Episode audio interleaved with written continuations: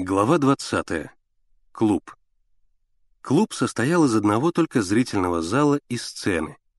Когда не было спектакля или собрания жильцов, скамейки сдвигались к одной стороне, и в разных углах клуба работали кружки. Домашние хозяйки и домработницы учились в ликбезе. На сцене происходили репетиции драм-кружка. В середине зала бильярдисты катали шары, задевая киями музыкантов струнного оркестра — надо всем этим господствовал заведующий клубом и режиссер товарищ Митя Сахаров. Это был вечно озабоченный молодой человек в длинной порыжевшей бархатной толстовке с лоснящимся черным бантом и в узких брюках дудочкой. У него длинный тонкий нос и острый кадык, готовый вот-вот разрезать изнутри Митина горло. Растопыренной ладонью Митя ежеминутно откидывал назад падающие на лицо длинные, прямые, неопределенного цвета волосы. Шура подтолкнул вперед Мишу. «Говори, ведь ты администратор».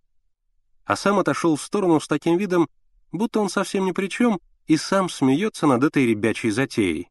«Да», — процедил Митя Сахаров, выслушав Мишину просьбу. «Да, у меня не театральное училище, а культурное учреждение». «Да, культурное учреждение в тисках домкома, и он ушел на сцену, откуда вскоре послышался его плачущий голос. «Товарищ Парашина, вникайте в образ, в образ вникайте!» Миша подошел к ребятам. Ничего не вышло. Отказал. У него не театральное училище, а культурное учреждение в тисках домкома. «Вот видите», — сказал Шура, — «я так и знал. Ты всегда так и знал рассердился Миша. Мальчики стояли задумавшись. Гулко стучали шары на бильярде, струнный оркестр разучивал турецкий марш Моцарта.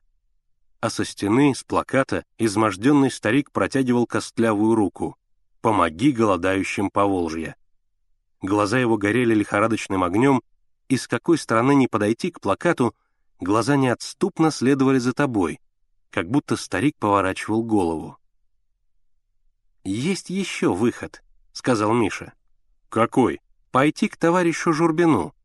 «Ну...» — махнул рукой Шура. «Станет он заниматься нашим кружком. Член Моссовета. Я не пойду к нему. Еще на ведьму нарвешься». «А я пойду», — сказал Миша. «В конце концов, это не собственный клуб Мити Сахарова. Айда, Генка». По широкой лестнице они поднялись на четвертый этаж, где жил Журбин. Миша позвонил. Генка в это время стоял на лестнице. Он отчаянно трусил, и когда послышался шум за дверью, бросился бежать, прыгая через три ступеньки. Дверь открыла соседка Журбина, высокая тощая женщина с сердитым лицом и длинными выпирающими зубами. За злой характер ребята называли ее ведьмой. «Тебе чего?» — спросила она. «Мне нужен товарищ Журбин. Зачем?» «По делу? Какое еще дело? Шляются тут!» Пробормотала она и захлопнула дверь, едва не прищемив Мише нос. «Ведьма!» — закричал Миша и бросился вниз по лестнице. Он почти скатился по ней и вдруг уткнулся в кого-то. Миша поднял голову. Перед ним стоял товарищ Журбин. «Что такое? Ты чего безобразничаешь?» — строго спросил Журбин. Миша стоял, опустив голову. «Ну?» — допрашивал его Журбин. «Ты что, глухой?» «Нет». «Что ж ты не отвечаешь? Смотри, больше не безобразничай». Тяжело ступая, Журбин медленно пошел вверх по лестнице. Миша побрел вниз. Как нехорошо получилось. Он слышал над собой тяжелые шаги Журбина. Потом шаги затихли, раздался скрежет ключа в замке, шум открываемой двери — Миша остановился, обернулся и, крикнув «Товарищ Журбин, одну минуточку!» побежал вверх. Журбин стоял у открытой двери. Он вопросительно посмотрел на Мишу. «Что скажешь?» «Товарищ Журбин», — запыхавшись, проговорил Миша.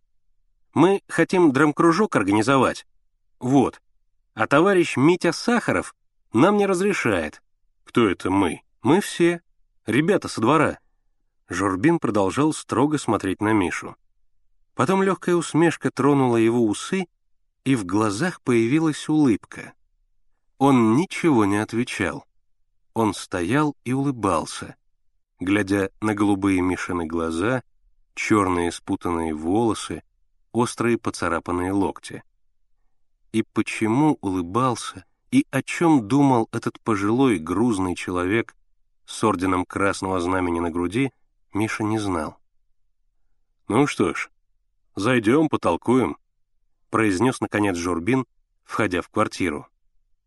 Миша вошел вслед за ним. Соседка сердито посмотрела на Мишу, но ничего не сказала.